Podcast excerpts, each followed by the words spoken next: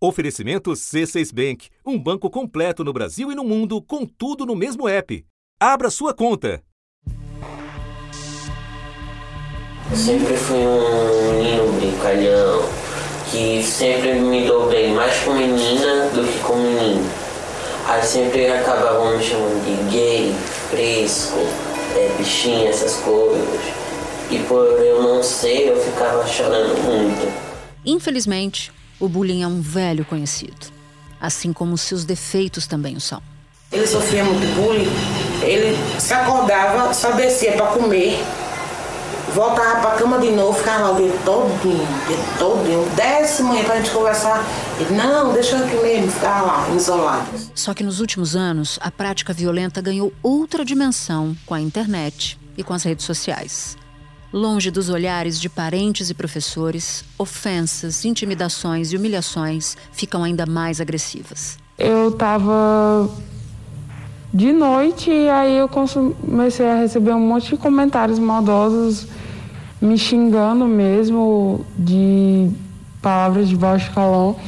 E aí eu tava sem entender nada e depois que eu juntei uma coisa com a outra. E assim, era uma pessoa que eu considerava muito e eu não esperava de verdade que ela fizesse isso comigo, sabe? Briga de adolescente, ela se desentendeu com uma, uma coleguinha e aí começaram os ataques pela internet que a gente pediu para parar. E mesmo assim, como são todas de menor, com a certeza da impunidade, elas continuaram os ataques, tanto pelo WhatsApp quanto o Instagram. Para tentar reprimir de alguma forma situações como essa, o governo sancionou uma lei que criminaliza o cyberbullying. A punição é de 2 a 4 anos de prisão, além de multa. Se o agressor for menor de idade, ele também pode responder por ato infracional. A lei sancionada pelo presidente Lula é apenas um passo para a solução de um problema complexo que afeta tantos jovens e crianças pelo país. Algumas pesquisas apontam que o cyberbullying ele chega a ser mais grave do que o bullying verbal e o bullying físico.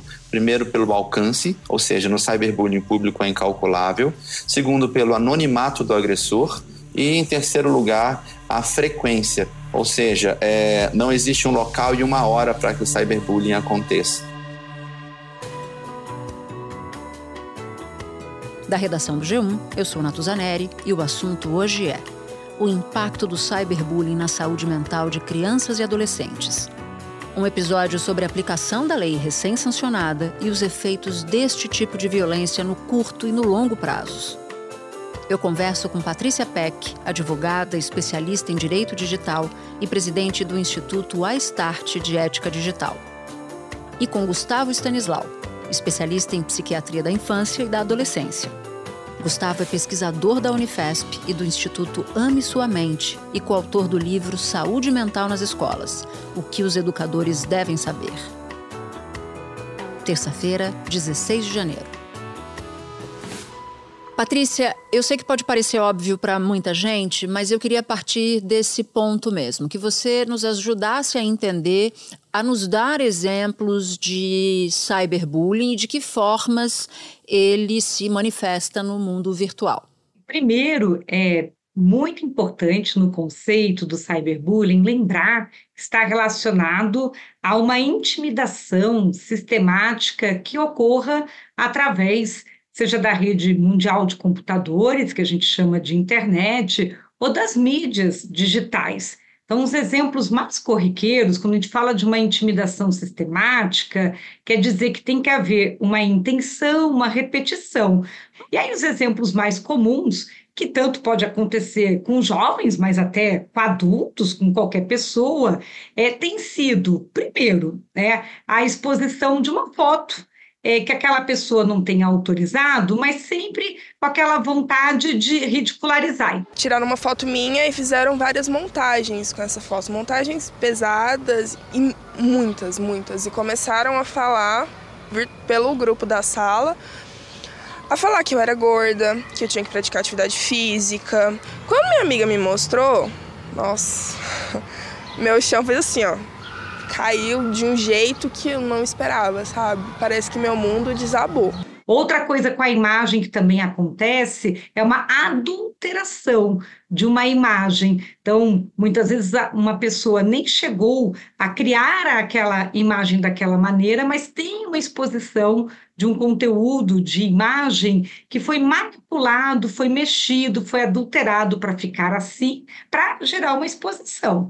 O que mais recentemente vimos até podendo gerar o que a gente chamaria de um nu falso. Alunos do ensino fundamental de um colégio particular da Barra da Tijuca, zona oeste do Rio de Janeiro, são suspeitos de utilizar a inteligência artificial para fazer montagens de colegas nuas. Ao menos 20 meninas menores de idade foram né, expostas. O segundo ponto é aquilo que pode ser envolvendo ah, palavras, diálogos, mais outros contextos, mas já naquela linha de, de preconceito, de discriminação.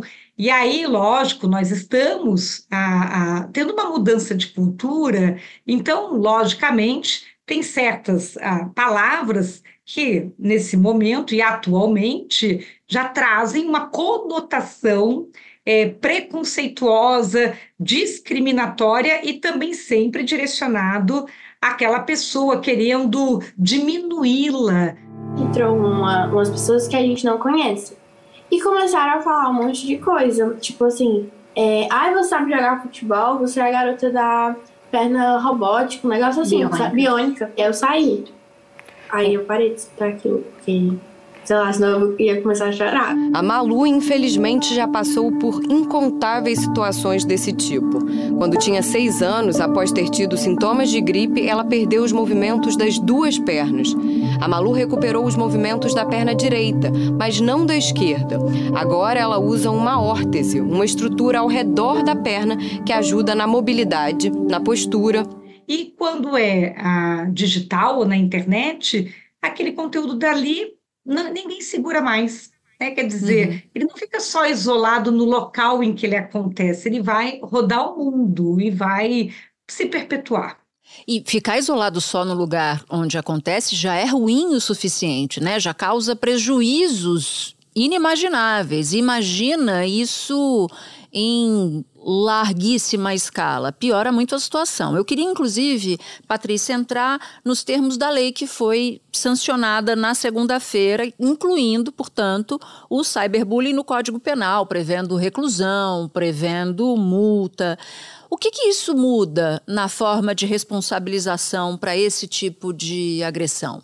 Acho que a primeira mensagem que estamos trazendo aqui como país né, é que o Brasil está dando a, a, um passo para demonstrar, né, mais um passo, porque nós já tínhamos a legislação de combate a bullying, cyberbullying, que é de 2015, que está citada agora também né, na, na, nova lei, né, que é a Lei 14.811, agora de uh, janeiro, né, do dia 12 é, de 1 de 2024, que ah, estamos tratando ah, o tema com muita seriedade, porque é extremamente grave. O que você mesma disse agora, né? Se, se um ato isolado, se quando acontecia até entre quatro paredes, já podia causar tanto mal, tanto estrago, imagina ah, nesse ambiente digital em que é, muitas vezes aquele conteúdo no futuro, né, ou seja, no presente para o futuro, vai ficar reverberando. Então a pessoa sente como se ela estivesse sofrendo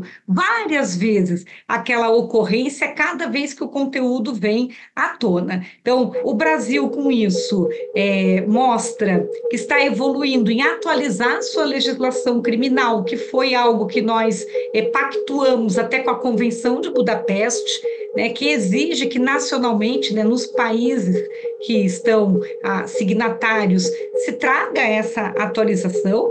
E aí a, a lei abre, né, trazendo uma política nacional né, para maior prevenção e combate ali, a abuso, exploração de criança e adolescente ah, também como uma resposta é, no ano seguinte é, de um ano de 2023 que vimos escalada é, de, de insegurança e de violência é, nesse ambiente voltado para criança e adolescente nas escolas, mas também na sociedade de um modo geral, na própria internet, né, salas de bate-papo, ambientes de jogos online. Então, assim, tudo isso vem responder que o Brasil é um país legalista. Né? Então, nós atualizamos a legislação, trazemos a temática criminal, sim, é, se coloca o crime mais específico, porque a lei lá de 2015 não trazia o tipo penal, nós tínhamos que tratar a conduta, muitas vezes, do cyberbullying, lá nos crimes contra a honra,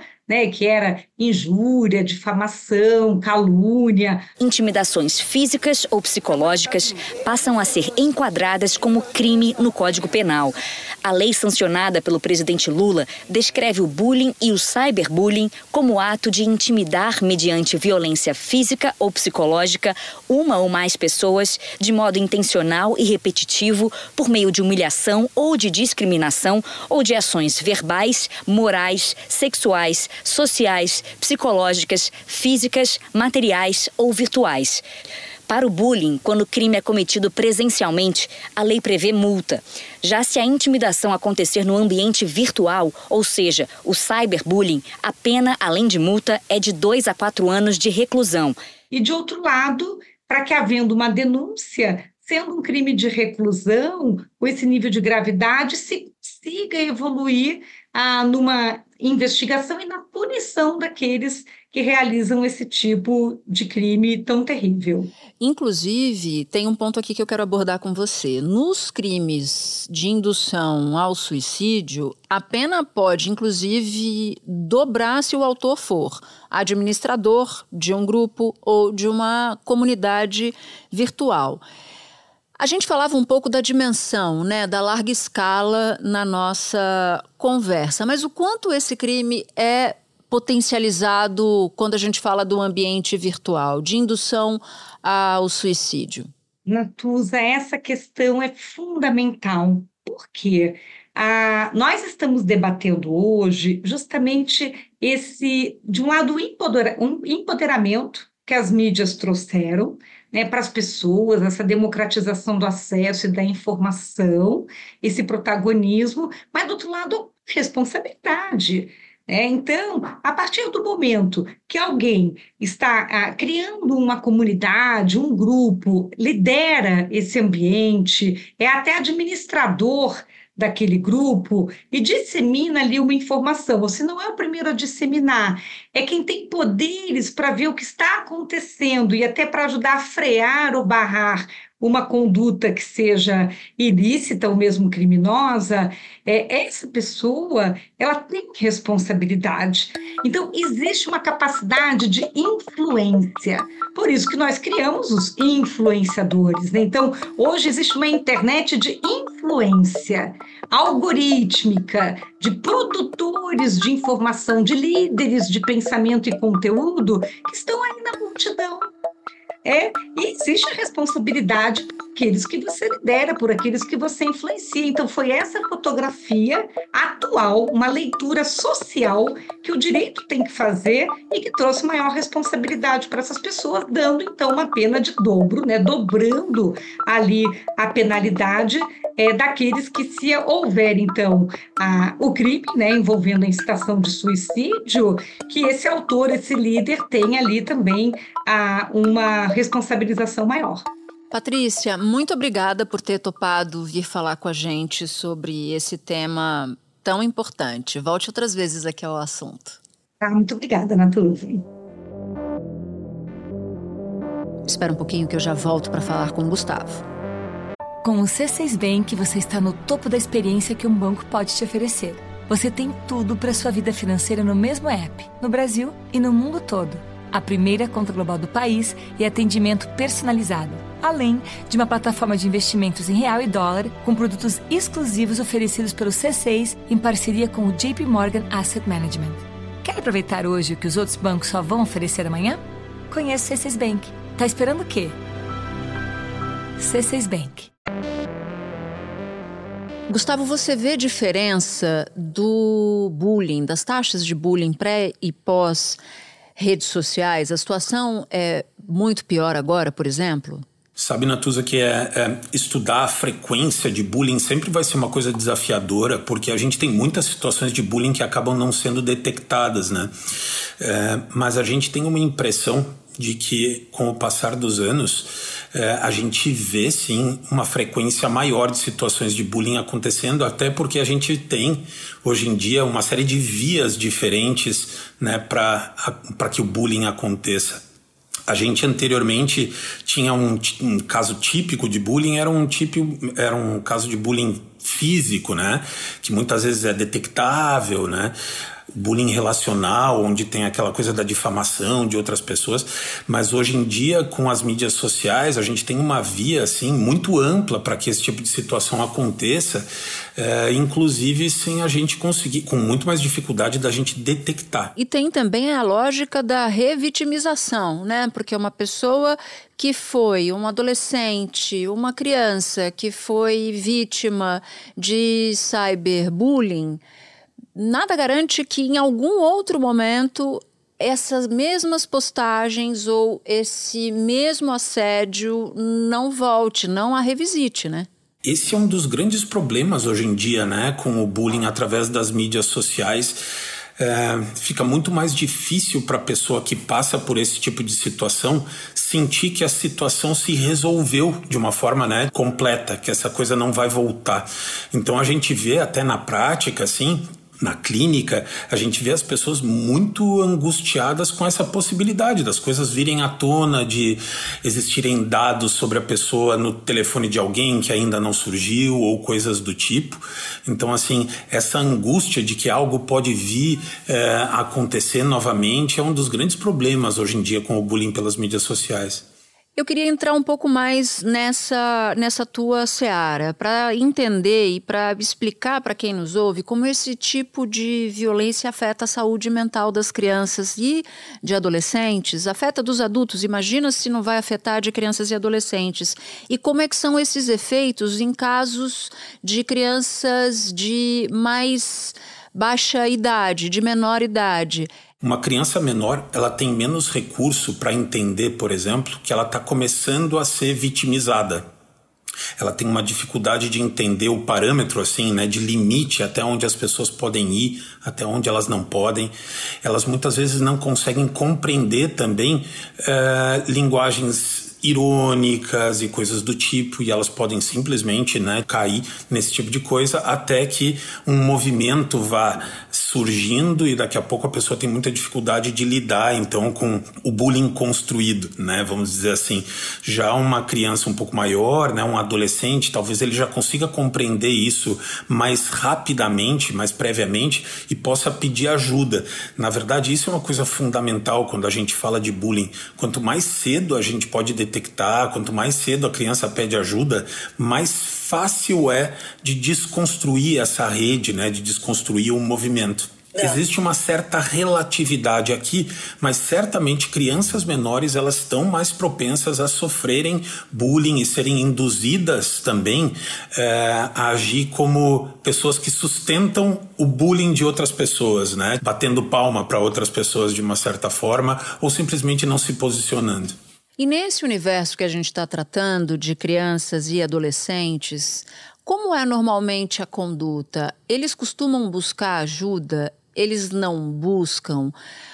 Não dá para dizer que há um, um, um, padrão? Um dos dados mais uh, impactantes assim de bullying um dos vários dados muito impactantes é que a grande maioria das pessoas que passam por uma situação de bullying, seja cyberbullying ou um bullying físico e tal, ela tende a não buscar ajuda por uma série de motivos. Uh, ela tem a tendência a acreditar eventualmente que Uh, o bullying vai aumentar a partir do momento que ela fala para alguém. Ela acredita que os pais vão jogar mais poeira no ventilador e a situação vai ficar mais grave. Às vezes, em casos mais graves, onde a criança começa a ficar com a autoestima mais baixa, ela começa a acreditar que ela merece aquilo e que ela deveria continuar né, sendo tratada daquele jeito. Existem várias funções para a pessoa não pedir ajuda. Na sala de aula, em escolas, é bastante comum que uh, a criança ou adolescente acredite que não é papel do professor resolver aquela situação. Então ele tende a não pedir ajuda. E daí acontece aquilo que nós estávamos falando. Isso vai se construindo até chegar num momento onde fica muito mais difícil de se manejar a situação. E como é que funciona na construção da identidade das crianças? Então, uma criança de tenra idade, ela sofre o cyberbullying, ela sofre o bullying.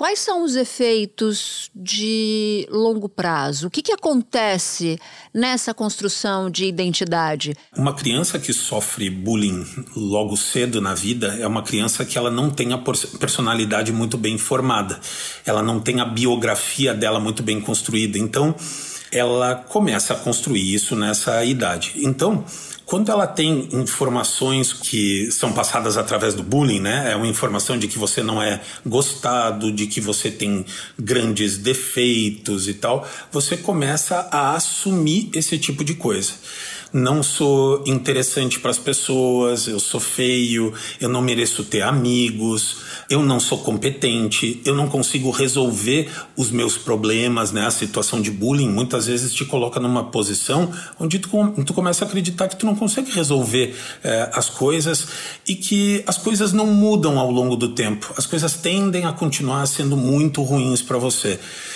Então tu vai construindo a tua personalidade com essas informações. E isso pode gerar, e a gente tem muitos dados comprovando assim, que bullying de longo prazo tende a gerar, uh, ao longo do tempo, muito mais risco de quadros de ansiedade, ansiedade social, ansiedade generalizada, depressão. Né? Uh, essa sensação de que as coisas não estão mudando e que não vão mudar, essa sensação de desesperança, muitas vezes pode estar associada com pensamentos de morte. Existem outros dados uh, psicossociais mostrando que pessoas que sofrem bullying de longo prazo, assim, elas têm mais dificuldade uh, de se uh, engajar em coisas como engajar em empregos, né, e se sentirem bem sucedidas ao longo da vida. Desde que a gente começou a estudar bullying, esse tipo de fenômeno da pessoa que sofre a situação de bullying e passa a ser uma pessoa que pratica o bullying, ela, esse é um tipo de caso é, clássico, vamos dizer assim, é um tipo de caso já bem conhecido, vamos colocar dessa forma. É, a pessoa que apanhava, né, era agredida quando era menor, né, ela com o tempo ela passa a se portar de uma forma agressiva frequentemente, né, com crianças mais, mais frágeis e coisas do tipo, esse tipo de situação costuma acontecer e hoje em dia com as mídias sociais isso continua sendo uma realidade. E um dado importante nesse tipo de situação específica é que essas pessoas que sofrem o bullying e que perpetuam o bullying, elas têm um risco psicológico psiquiátrico maior. Ela tem mais risco de ansiedade, mais risco de depressão. Eu queria abordar com você a identificação, porque você nos explicava que normalmente a criança não busca ajuda, o adolescente não busca ajuda porque teme amplificar o, o problema, o sofrimento, a repercussão, enfim. Na sua avaliação, as escolas, educadores, mães, pais ainda estão patinando no assunto? Essa é uma coisa bem comum, né? Aqui no Brasil eu acho que a gente ainda só para para prestar atenção em assuntos de saúde mental quando alguma coisa muito grave acontece. Um, eu bato muito nessa tecla assim de que a gente fala muito pouco de prevenção. E prevenção em bullying é uma coisa que precisa ser desenvolvida de uma forma um pouco mais sistemática. Por exemplo, a gente precisa de medidas mais assertivas para que crianças possam comunicar que estão sofrendo o bullying e a gente precisa, precisa de tomadas de decisão mais assertivas para se resolver a situação quando ela acontece. Muitas vezes o que acontece é a gente tem dificuldade de detectar que está acontecendo, principalmente hoje com mídias sociais que muitos adultos tendem a nem ter noção de como funcionam, como TikTok ou Discord ou coisas do tipo.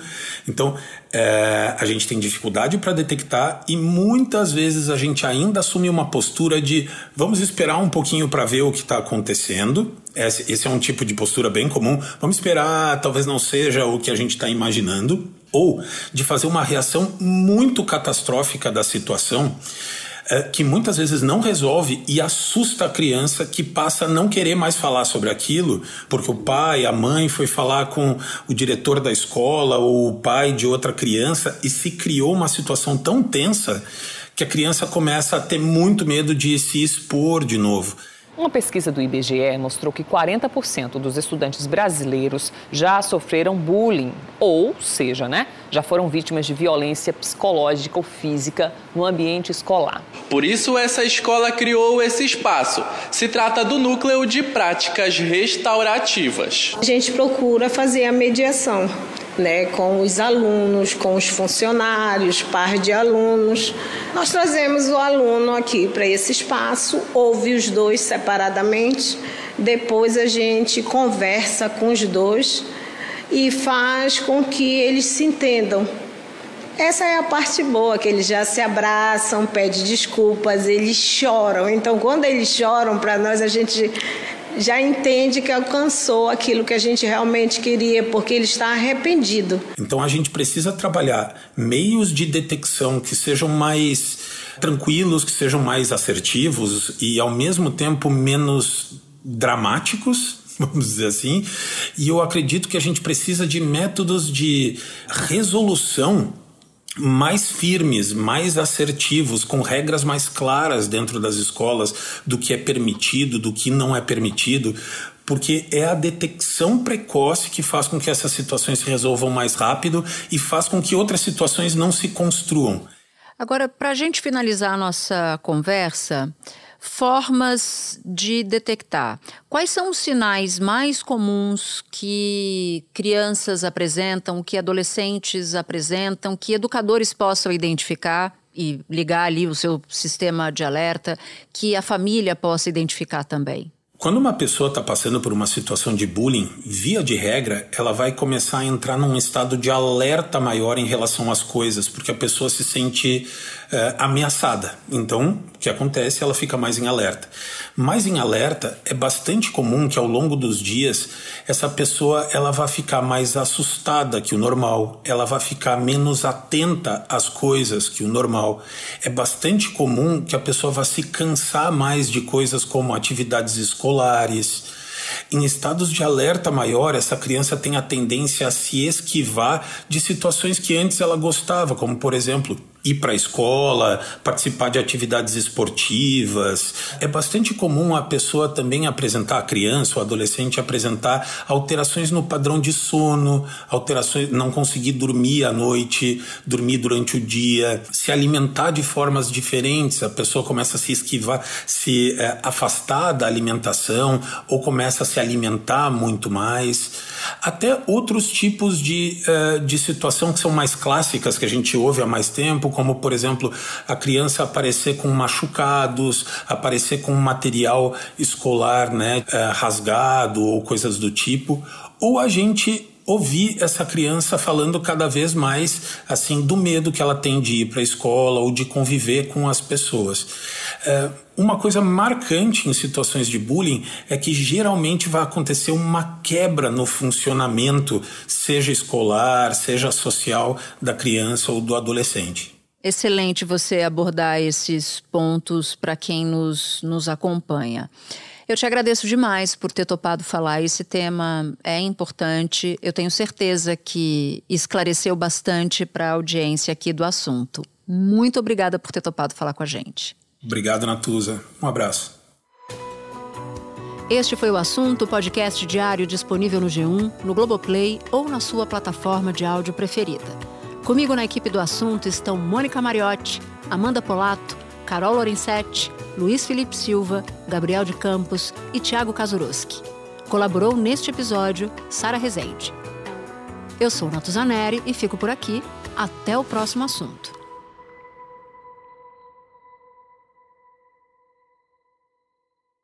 Você no topo da experiência financeira que um banco pode oferecer. Escolha um banco completo no Brasil e em qualquer lugar do mundo. Abra sua conta no C6 Bank.